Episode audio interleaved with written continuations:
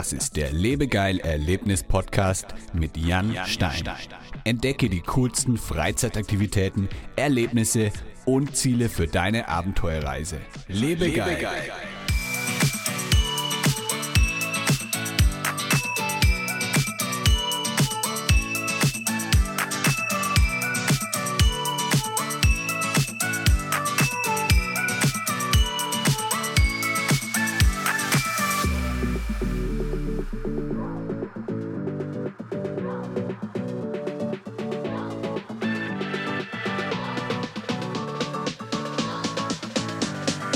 Liebe Erlebnisfreunde, herzlich willkommen zu einer neuen Ausgabe des Lebegeil Erlebnis Podcasts. Heute bei mir zu Gast ist Timo Griesenauer.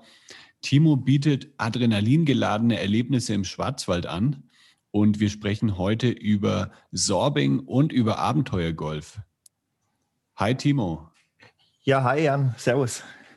Wie geht's dir? Bist du direkt äh, aus dem Schwarzwald zugeschaltet heute? Ja, richtig aus dem Nebel im Moment aktuell. Okay. Also leider nicht so hoch. Ein äh, paar Meter höher hätten wir dann ähm, Alpensicht und äh, blauer Himmel und 10 Grad wärmer. Ach ja, da ist dann, genau. äh, da ist dann Föhn oder wie? Ja, Inversionswetterlage haben wir heute. Das heißt äh, Feldberg 10 Grad und noch mehr und hier weiter Aha. unten nur 2 Grad. Oh, okay. Genau. Da, da bin ich nicht neidisch, auf jeden Fall. Also bei uns sind es äh, konstante 29 Grad hier in Mexiko. Sehr schön. Ähm, du betreibst ja zwei sehr spannende und auch ziemlich unterschiedliche Freizeitattraktionen im Schwarzwald. Lass uns doch erstmal auf das, ähm, auf das Thema Sorbing eingehen. Was ist denn das genau? Kannst du das mal so mit ein, zwei Sätzen beschreiben, damit die Zuhörer, die vielleicht noch nie was davon gehört haben, auch wissen, was das ist? Ähm, ja, beim Sorbing ähm, wird man zu zweit in einen überdimensionalen, aufgeblasenen Ball reingesetzt, mit Sicherheitsgurten gesichert, angeschnallt. Man sitzt sich schön gegenüber in einem, in einem Abstand von etwa eineinhalb Metern. Mhm. Genau. Man kann nichts machen, man kann nichts bewegen. Ähm, das Gefühl gleicht eigentlich einer Achterbahnfahrt. Genau, also nach dem Angurten ähm, geht es dann bergab mit dem Ball bei uns an der Hochfürstschanze, Europas größte Naturskisprungschanze. Okay. Also ich werde dann in diesen ähm, großen Ball reingesetzt. Also das ist ähm, ein, so kann man sich so vorstellen wie ein, äh, wie einen aufblasbaren Ball für, sagen wir mal, für, äh, für einen Swimmingpool oder so. Nur das Innen äh, ist halt wahrscheinlich Platz, wo man sich dann reinsetzen kann. Genau, also das sind zwei, zwei PVC-Kugeln. Eine mhm. hat einen Durchmesser von 3,20 Meter, die andere 1,80 Meter. Ähm, die sind verbunden mit über 400 Schnüren und, das, und dazwischen haben wir Luft. Äh, 14 Kubikmeter Luft, die puffert mhm. ein, die ähm, hindert quasi dran, dass er mit seinem Körper den Boden berührt. Quasi ein riesengroßer Airbag. Und da drin gesichert ähm, mit einem Gurtsystem aus dem Rennsport, ähm, also sicherer kann es eigentlich nicht mehr sein. Mhm. Ähm, rollt man dann bergab der Schanze entgegen. Also ganz wichtig, nicht die Schanze runter. Okay, das wäre ein bisschen zu krass wahrscheinlich, oder? Das wäre lebensgefährlich. Äh, genau. Warum wäre es lebensgefährlich? Weil dann die G-Kräfte so hoch sind oder weil man einfach äh, das Bewusstsein verliert, weil man sich so oft überschlägt? Ich äh, probiert haben wir es noch nie, aber ich schätze mal beides. Ja. Also von Wirbelsäule-Schäde bis äh, Genickschäde wäre da wahrscheinlich alles mit drin, weil das Ding bekommt so eine Wucht. Das ja. kann man sich, wenn man noch nie drin war, eigentlich nie vorstellen. Ähm, von außen sieht es relativ harmlos und langsam aus. Mhm. Ähm, jeder möchte eigentlich schneller und mehr, wenn er das von außen sieht. Und 99 Prozent aller Gäste, die im Ball waren, äh, sind der Meinung, dass es länger und schneller absolut nicht braucht, sondern es wirklich die genaue, die perfekte Geschwindigkeit, äh, ja, wir haben die perfekte Geschwindigkeit ähm, und die perfekte Länge, dass das Ganze Spaß macht, weil darum geht es. Das ja. Ganze soll Spaß machen und nicht extrem sein. Okay, also man wird dann mit diesem, man steigt dann in diesen, in diese Sorbing-Kugel ein, die ist dann schon oben äh, auf der, da wo sozusagen die Skifahrer oder die Skispringer auslaufen, also wo es dann wieder ein bisschen berghoch geht, da liegt dann die Kugel und da steigt man dann ein und wird dann losgelassen sozusagen. Genau, richtig. Also am Ende vom Schanzenauslauf, wo die Skispringer quasi die Schanze als verlassen. Da ja. steht unsere Startplattform. Ähm, da wird der Ball drauf gesichert, dass er nirgends weg kann, dass er stabil mhm. steht, dass man bequem einsteigen kann. Ähm, springt in diesen Ball rein, also mit äh, bequem einsteigen ist da auch leider nichts. da muss man schon äh, ja, Einsprung machen, aber äh, rundrum ist ja alles gepolstert, kann nichts passieren. Dann bekommt man von einem unserer Mitarbeiter dann ähm, genau erklärt, wie man sich zu verhalten hat und ja. ähm, wird dann unter Aufsicht äh, angegurtet. Okay. Und ähm, wie lange dauert dann die Abfahrt oder das, äh, das Erlebnis, bis man dann unten angekommen ist? Das Erlebnis an sich, also die reine Fahrzeit haben wir so etwa, das kommt immer drauf an, auf äh, Windverhältnisse, Witterungsverhältnisse und Gewicht der Passagiere aber da liegt man bei etwa 50 Sekunden. Mhm. Das Ganze hört sich jetzt ein bisschen kurz an, aber man muss sich vorstellen, wenn man das wieder mit einer Achterbahn vergleicht, äh, 50 Sekunden Fahrt, also und zwar bergab. Ja. Ohne die Erholungszeit. Bei einer Achterbahn mhm. hat man immer die Erholungszeit, ähm, wenn, wenn der Zug wieder hochfährt. Erholt sich der Körper, man orientiert sich, äh, und dann kann es wieder weitergehen. Bei uns gibt es diese Pause nicht. Bei uns geht es quasi 50 Sekunden bergab. Und auf wie viele Überschläge kommt man dann so im Durchschnitt? Ähm, von außen zählen wir so etwa 15 bis 17. Von innen fühlt sich das an wie etwa 50 bis 70. okay. Denkst du, also dass. Die, die Orientierung ja. ist nach. Äh, einer halben, maximal nach eineinhalb Umdrehungen ist die Orientierung komplett weg. Ja. Und man weiß dann wirklich nicht mehr, wo ich unten, wo ich oben, wo befinde ich mich auf der Anlage. Ja. Also man kann nichts sehen. Muss ich da ziemlich abgehärtet sein? Also ich bin selber, ich fahre sehr, sehr gerne Achterbahn. Ich ähm, liebe auch die, das Gefühl dann am Anfang beim, beim ersten Job, wenn es halt richtig runtergeht.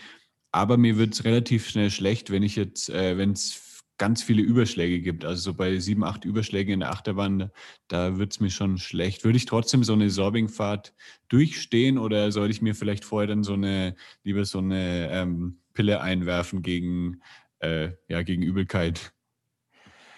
Ja gut, da kommt der Vorteil wieder, dass das Ganze relativ schnell vorbei ist und dann bleibt der Ball auch wirklich stehen. Äh, der wird wieder gesichert zum Aussteigen. Da, da passiert dann nichts mehr hinterher. Man kann sich dann wirklich gut schnell wieder erholen. Mhm. Aber ähm, um das äh, äh, was wollte ich nicht sagen? Und dass man sich relativ schnell wieder erholen kann, aber. Genau, ach so. Ähm, ja, ich habe das Problem zum Beispiel ganz extrem in der Schiffsschaukel, also Achterbahn überhaupt kein Problem.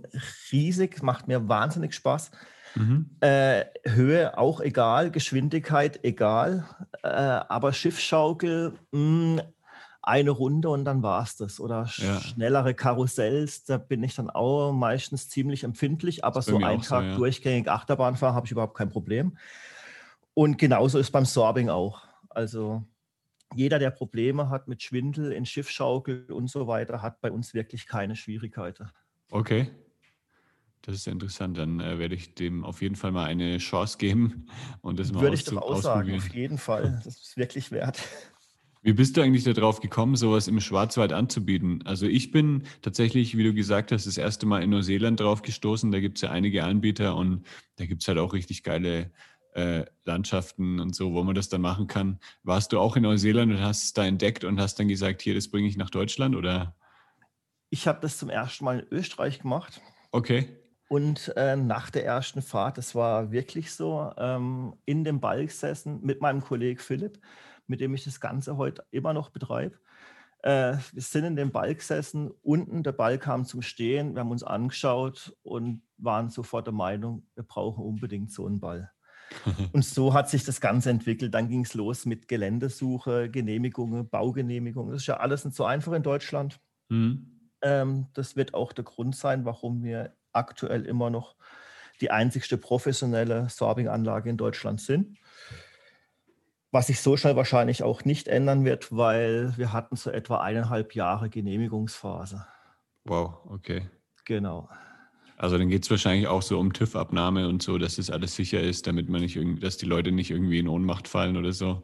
Oder was gibt es dann da so für Kriterien, die da geprüft werden? Es gibt bauliche Kriterien vor allem vom Gelände her. Dann gibt's, äh, wird das ganze, die ganze Anlage am Ende abgenommen. Aber bis es soweit ist, ähm, die Behörden überhaupt äh, ja, zu überzeugen, dass es funktioniert, was das Ganze überhaupt ist, war, war wirklich schwierig, weil ja.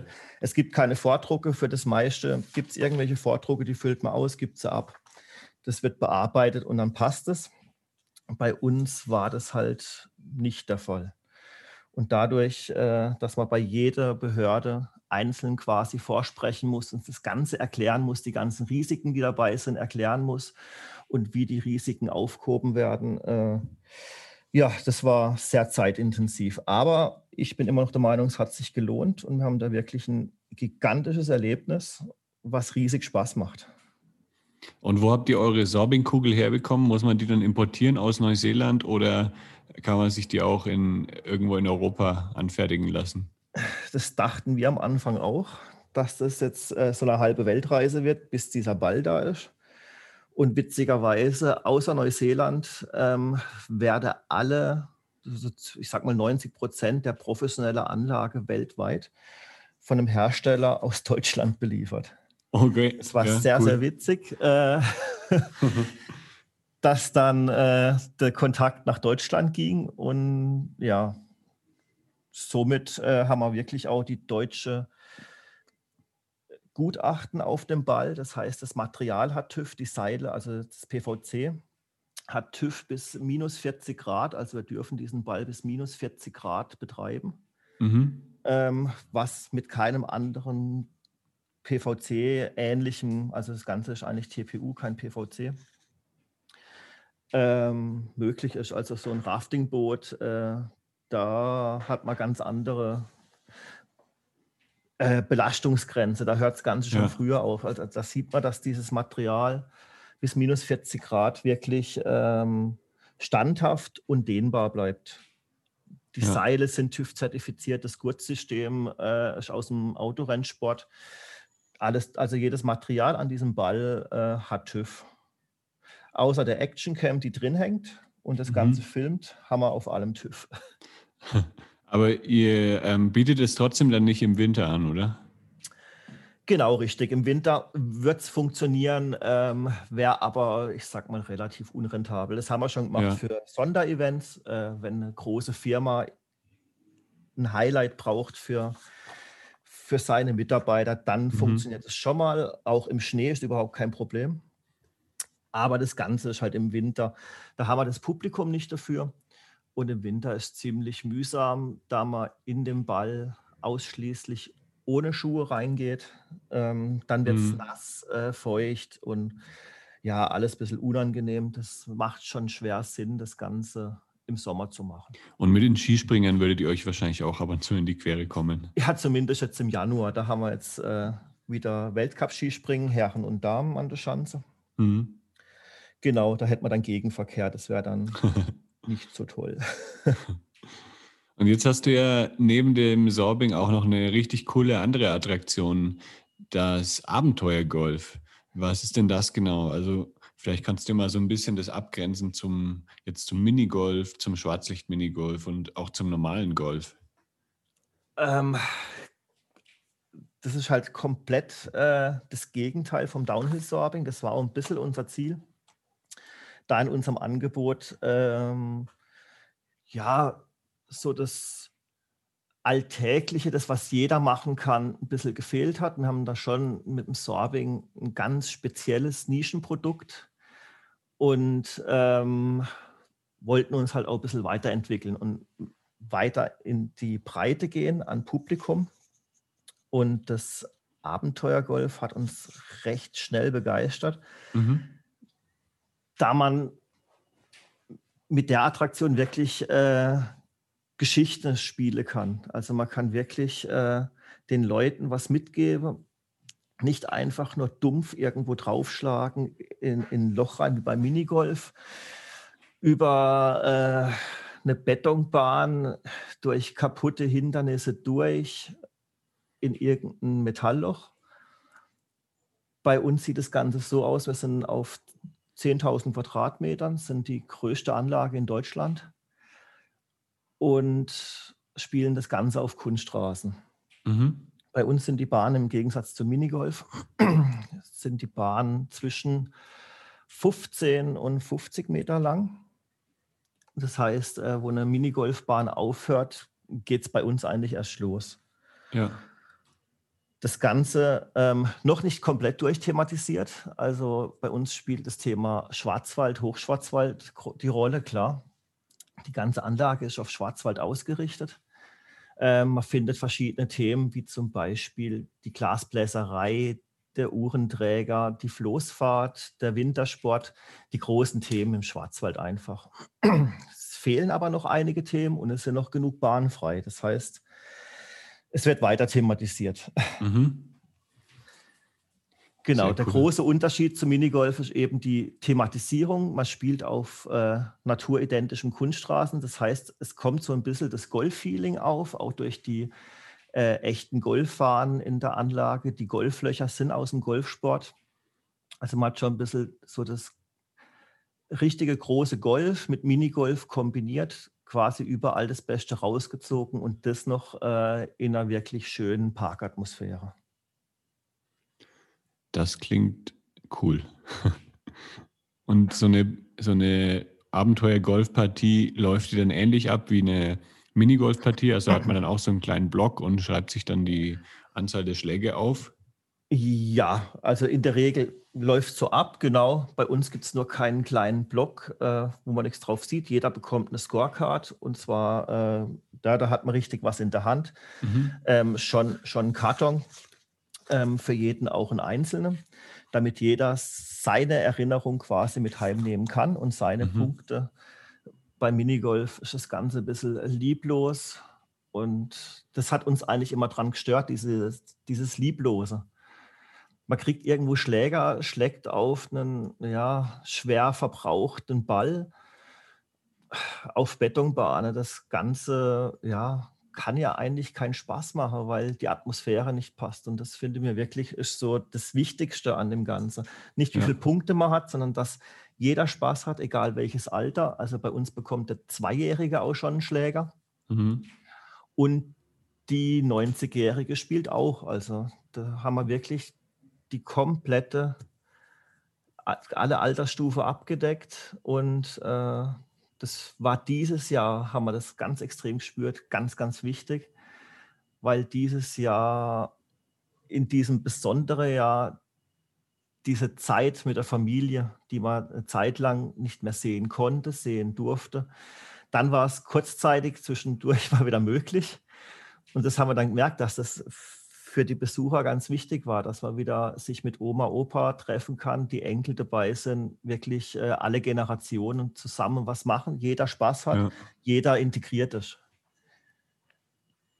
Ja, ja, das klingt richtig cool. Also ich habe letztes Jahr in Kanada auch so ein Abenteuergolf äh, gemacht und ja, das war eigentlich direkt neben dem richtigen Golfplatz und war halt auch mit, mit echtem Rasen und so. Und das hat schon Spaß gemacht. Also man kann halt ein bisschen stärker auch schlagen als jetzt beim Minigolf, weil da genau. springt ja der Ball irgendwie nach, wenn man da ein bisschen stärker draufhaut, springt der gleich irgendwie raus. Und da kann man auch mal 10, 20 Meter weit schlagen. Und ja, es macht einfach mehr Spaß wegen, ja, weil es halt einfach cool thematisiert ist, weil man da dann wirklich in der Natur ist und irgendwie nicht von irgendwelchen so ja, kleinen Betonbahnen oder so Metallabgrenzung dann eingeschränkt ist. Genau, Wasser haben wir viel in der Anlage. Also man spielt mhm. mit dem Ball auch übers Wasser. Mhm. Also man muss den Ball übers Wasser drüber schießen, durch ein Bergwerk durch mit Licht- und Soundeffekte drin. Ähm, mhm. Man fährt mit einem kleinen Floß, zieht man sich äh, über einen Teich drüber. Also es ist einfach ein bisschen mehr Action. Es, man, man vergisst so ein bisschen dieses Spielen dabei. Also wirklich, äh, es geht nicht um das Spielen, sondern wirklich um das Gesamterlebnis. Ja. Und die einzelnen Themen sind auch nicht irgendwie mit irgendwelchen äh, Kunststoff, äh, ir irgendwelche billige Imitate äh, designt, wie man es auch ziemlich häufig sieht. Mhm. Äh, sondern wir haben wirklich äh, darauf geachtet, dass viel Originale dabei sind. Also da ist ein 80 Jahre alter Holzschlitten, 100 Jahre alte Holzski aus dem Schwarzwald. Die sind im Schwarzwald hergestellt, sind jetzt auf unserer Anlage gelandet. Ähm, bei uns schneit es. Wir haben eine Schneemaschine, die läuft den ganzen Sommer. Da schneit es. Auf der Winterbahn, sage ich jetzt mal. Ähm, und Sachen, ja, Themen, die man schwer vermitteln kann, wie jetzt zum Beispiel die Glasbläserei oder Uhrenträger. Da haben wir dann mit einem Kettensägenschnitzer die Figuren gemacht. Alles lebensgroß, mhm. alles äh, wirklich bis ins Detail. Das war der Kettensägenschnitzer, der war 2015, war das, glaube ich, war er Weltmeister. Also wirklich äh, geschaut, dass wir wirklich das Beste finden. Und der hat wirklich geschafft, äh, aus so einem Holzblock äh, diesen Figuren so ein bisschen eine Seele reinzuschnitzen. Also die Figuren, die leben wirklich. Also ja. kein Unterschied zu irgendwelchen Kunststofffiguren, die man einfach irgendwo hinstellt. Ja, sehr cool. Und diese, diese Abenteuer-Golfanlage, ist die direkt in der Nähe von, von dem Sorbing, von der Skisprungschanze? Genau, die haben wir in Lenzkirch-Kappel. Das ist quasi der Nachbarort, gerade hinterm Berg, äh, auf der, also auf der anderen Seite vom Berg der Hochfürstschanze. Mit dem Auto fährt man fünf Minuten, zu Fuß haben wir eineinhalb Stunden Wanderung. Also es wäre, man kann es gut verbinden, mhm. was wir auch gern machen für Gruppenevents. Also wenn man als Gruppe zu uns kommt, äh, haben wir einen Tages, können wir bis zu einem kompletten Tag ausfüllen ähm, mit Downhill-Sorbing, äh, Schanzenführung, Sektempfang an der Schanze, eine Wanderung zwischen Downhill-Sorbing und der Abenteuergolfanlage. Ähm, dann haben wir noch die Soccer-Sorbs, die sind die Sorbs in klein und spielt dann Fußball auf der Aktionsfläche im Abenteuergolfpark. Genau, und durch den Biergarten haben wir natürlich dann noch die Vollverpflegung dabei. Aber jetzt ist ja Winterpause leider. Also jetzt ähm, ist wahrscheinlich auch ein bisschen zu kalt, um das Ganze zu machen. Ab wann startet ihr dann wieder im nächsten Jahr? Der Start ist jetzt zu den Osterferien in Baden-Württemberg am 27. März geplant. Mhm. Leider ähm, geht uns doch die Winteröffnung wahrscheinlich komplett verloren weil an den Adventswochenenden und zwischen Weihnachten und Dreikönig hätten wir eigentlich regulär aufgemacht. Ah, okay. Das fehlt uns jetzt leider. Ähm, genau. Da wird der ganze Park dann nochmal komplett umdekoriert. Mhm. Ähm, Tausende von Lichter kommen rein, äh, mehrere Tannenbäume, die geschmückt werden, alles auf Winter gestylt. Ähm, es wird einfach, ja, im Gegensatz zum Sommer ist eine viel gemütlichere Atmosphäre, viel Licht, äh, Feuerstelle, Glühwein, Feuerzange, Bohle. Oh, cool. Also eine komplett andere Atmosphäre als im Sommer und auch nicht zum, zu kalt zum Spielen. Also es ist wirklich mhm. sehr angenehm, wenn es wirklich kalt wird. Ähm, am besten Handschuhe mitbringen, klar. Ja. Aber die letzten Jahre war es halt wirklich so, dass Weihnachten rum hat man halt 15 bis 20 Grad. und kein Schnee auf dem Berg. Also mhm.